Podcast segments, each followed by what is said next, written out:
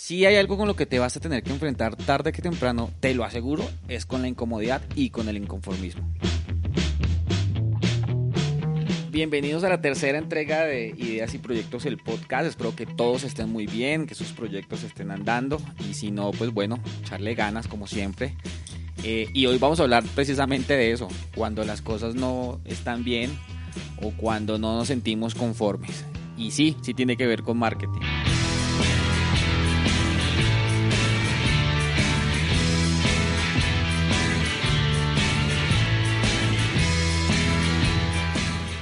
Pues sí, mira, que yo sí creo que hoy sentirse incómodo es mucho más fácil. Porque es que uno abre redes sociales y ve un tipo en Dubai diciendo que se gana, no sé, 10 mil dólares en una semana mientras se toma una piña colada en una playa, eh, pasándola bueno. Y uno está ahí en su trabajo, en su oficina o en su efecto, eh, en su emprendimiento, tratando de que le cobren, de que le paguen la plata que le den. Entonces sí, creo que la incomodidad es mucho más fácil y el inconformismo es mucho más fácil adquirirlo hoy en día. Y ojo que no estoy hablando de envidia, aunque la envidia también sucede, es normal, ¿no? Tampoco es que vamos a decirnos que eh, todos siempre estamos felices. de hecho, yo desconfío un poco de esa gente que siempre está feliz, ¿no? Nunca tiene problemas. O sea, no sé, amanecen, se toman la pepita de la felicidad y todo el día están felices. Pues no sé, a mí no me pasa así.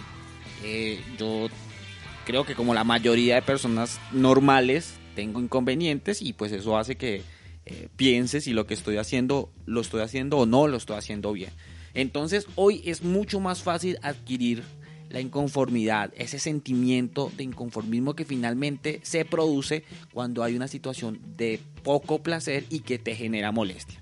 Y hay muchísimos factores que generan el inconformismo y que generan incomodidad. Desde el hecho de tener que madrugar un lunes a trabajar y montarte en tu coche y tener que aguantarte un trancón de una a dos horas para llegar a tu sitio de trabajo, que tu jefe te grite, que los informes no estén, que los, las ventas no se estén dando, pues eso genera inconformismo, genera incomodidad, hasta el hecho de tener que tomar, no sé, transporte público, y aquí en Bogotá es una delicia tratar de subirse a un Transmilenio en horas pico, pero no, es el mejor transporte del mundo, ¿no?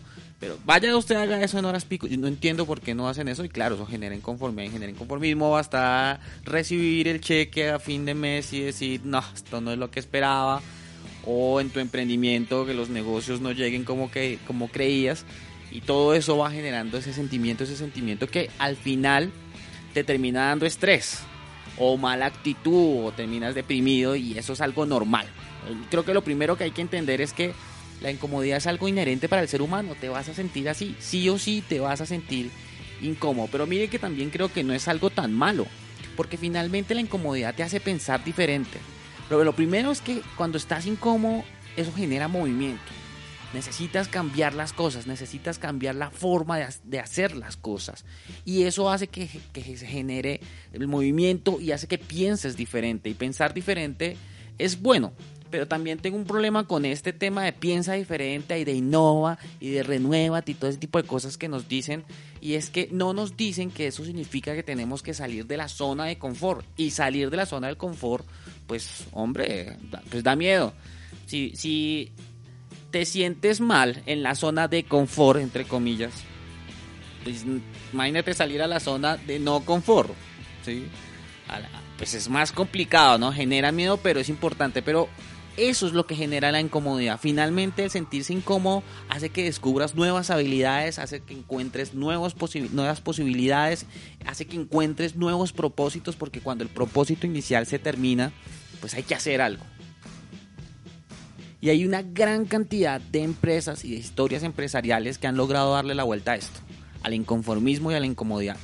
Existen muchísimas y sé que la primera, posiblemente una de las primeras que se te venga a la cabeza, porque en todas las conferencias eh, de, marketing y de emprendimiento y de todo eso la mencionan es Netflix. Cierto tipo se siente inconforme porque va a entregar la película a Blockbuster y ahí le cobran la multa porque se le va olvidado y dice, no, esta vaina tiene que cambiar, voy a hacer algo diferente. Y arrancó con esa idea de negocio basándose en un inconformismo. Lo mismo sucedió, por ejemplo, con Amazon que quiso arrancar vendiendo libros en línea porque muchos de los que eh, querían no los encontraban físico eh, el tipo de Uber como tal, o Uber, el concepto de Uber, un taxi que no puedo coger fácilmente, entonces eh, busco formas de hacerlo, aunque, bueno, hay que decir muchas cosas ahí, ¿no? El tipo también le gustaba todo el tema del emprendimiento y incursionó en varios emprendimientos y eso hace que tengas una actitud diferente. Y creo que en eso también hay, hay un secreto y es que es la actitud que tengas frente a las situaciones negativas. Pues hombre, si ya sabes que te va a pasar, si sabes que tarde que temprano te vas a sentir así, pues creo que también es necesario que tengas un pequeño duelo, pero prepárate para esos momentos. Eh, mira cosas que sean inspiradoras, eh, busca ejemplos de personas que han salido adelante y que han logrado superar la situación. No te vayas a poner a escuchar la música triste y a, autoflagelarte y a decirte que eres el peor. No, le pasa a todo el mundo. A todo el mundo le pasa. Así que si estás pasando por esta, por una situación así, parecida, bueno, piensa que tal vez tienes en tus manos, en este momento tienes la oportunidad de crear algo nuevo, de hacer algo diferente y de salir adelante. La necesidad es lo que hace que las personas busquen otras opciones y hagan cosas muy buenas. Nos estamos viendo, síganme en redes sociales, búsquenme como Ideas y Proyectos Bogotá eh, o como W Peñuela. Eh, mi nombre es Wilmar Peñuela y esto es Ideas y Proyectos, el podcast.